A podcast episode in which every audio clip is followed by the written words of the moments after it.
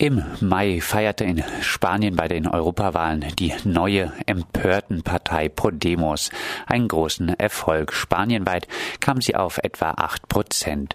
Was machen sie nun im Europäischen Parlament und geht der Aufschwung in Spanien weiter?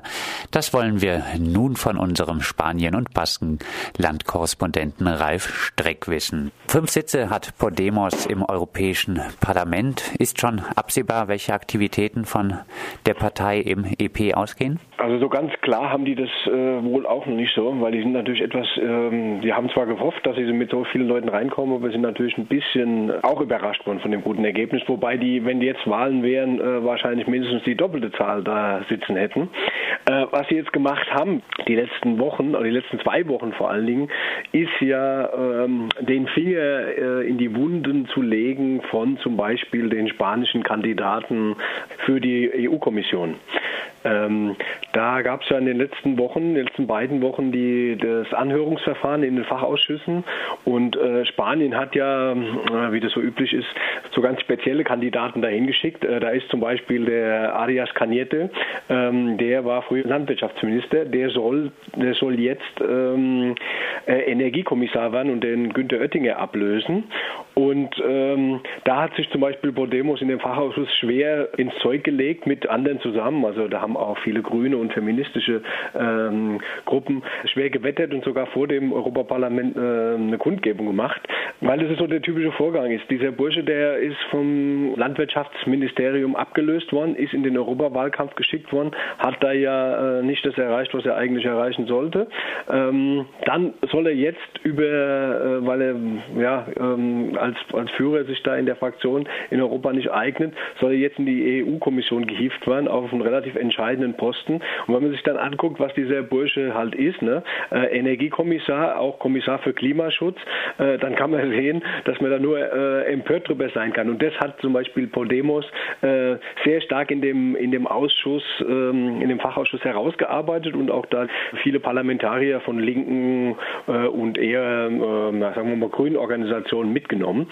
Ähm, weil dieser Bursche, das ist ein Lobbyist der Erdölindustrie. Der hat sich für Klimaschutz noch nie äh, hervorgetan. Äh, der hat, wie die aufgezeigt haben, selbst direkte Verbindungen in die Erdölindustrie, hat Aktien von zwei Firmen gehabt, die hat er schnell mit der Nominierung verkauft, aber diese, äh, diese beiden Firmen werden von seinem Schwager äh, geleitet. Da hat er dann in der Aus im Ausschuss nur erklärt, naja, das ist ja keine direkte Familie und hat sich damit rausgeredet.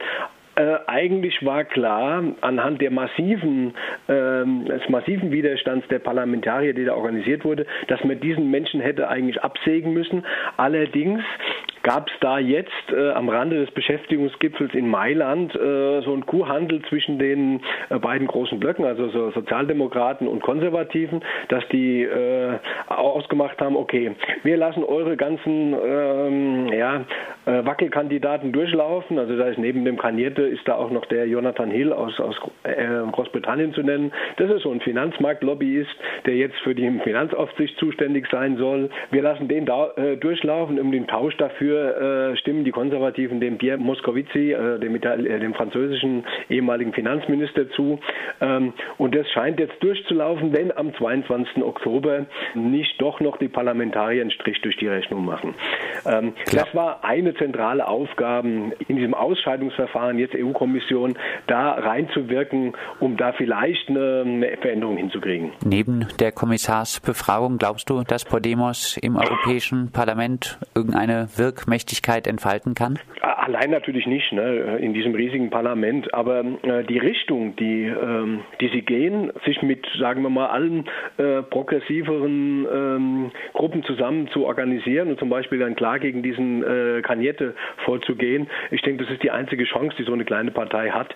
Ähm, da wirk, äh, wirkmächtig aufzutreten, auch wenn du da äh, natürlich keine, ähm, keine Mehrheiten hast. Aber du kannst natürlich solche, solche Vorgänge wie jetzt da, äh, dieser Kurhandel, der da gelaufen ist, ähm, das kannst du halt entsprechend anprangern und äh, vielleicht darauf hoffen, weil sie haben das zumindest mal geschafft.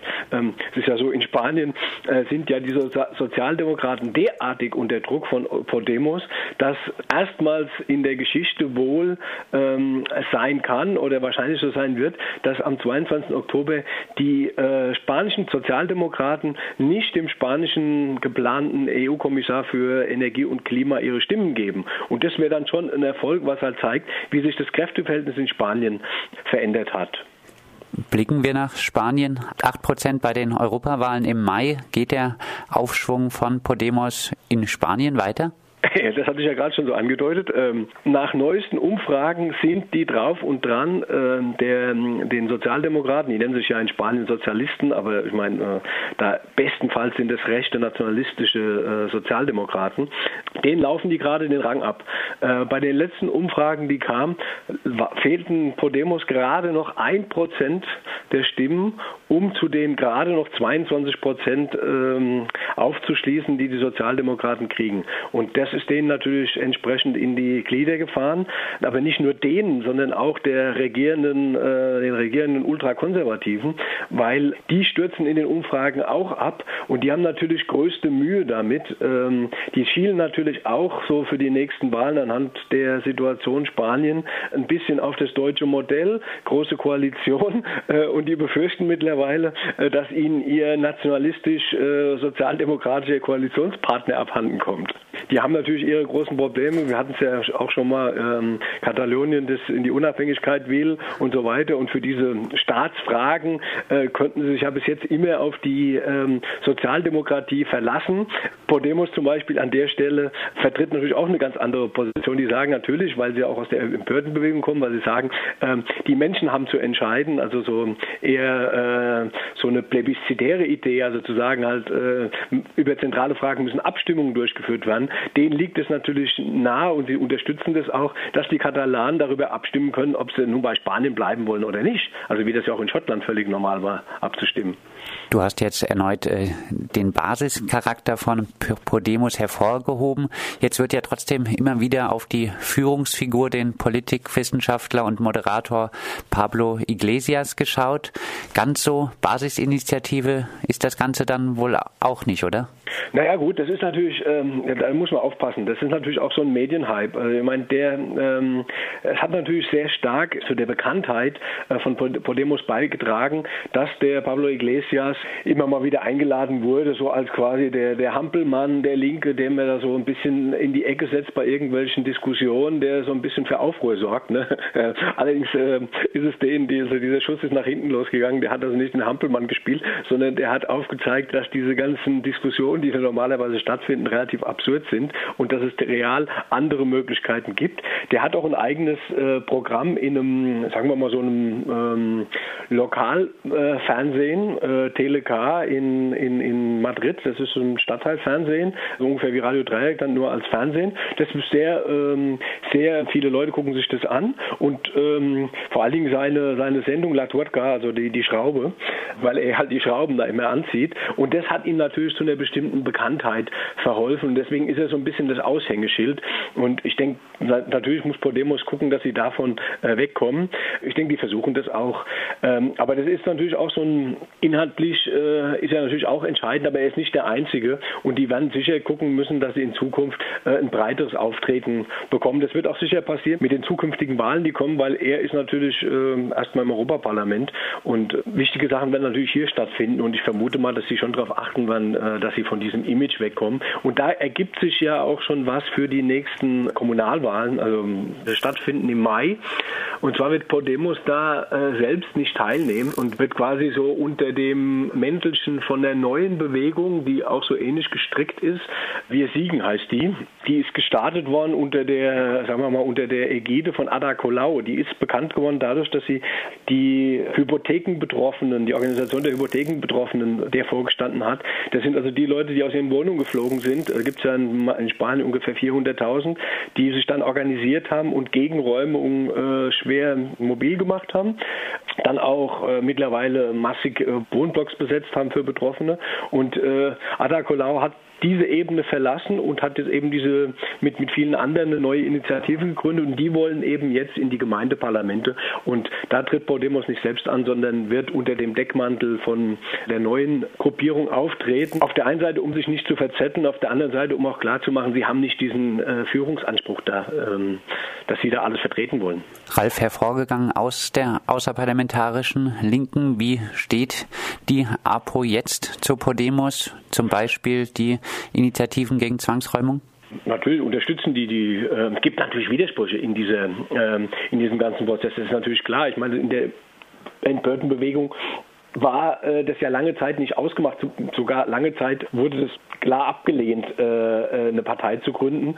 Allerdings war natürlich auch zu sehen, dass die Bewegung an sich auf der Straße äh, als eigene Bewegung schon lange nicht mehr aufgetreten ist, sondern dann in den verschiedenen Bewegungen gegen äh, Zwangsräumung, gegen äh, zum Beispiel äh, den Abbau im Gesundheitswesen, was man ja dann jetzt entsprechend mit dem mit den Skandalen um Ebola dann auch schön sieht in Madrid, was da was aus sowas wird, wenn man das Gesundheitswesen demontiert, in Generalstreiks und so weiter aufgetreten sind, aber nicht mehr als eigene Bewegung. Und ähm, natürlich hast du immer auch das Problem ähm, als Bewegung, dass wenn du dich nur gegen was richtest, dann ist das auch äh, langfristig nicht sehr mobilisierend. Deswegen haben die das dann halt gedreht und sagen halt eher ähm, neben dem, wogegen sie sind, auch äh, in welche Richtung sie wollen.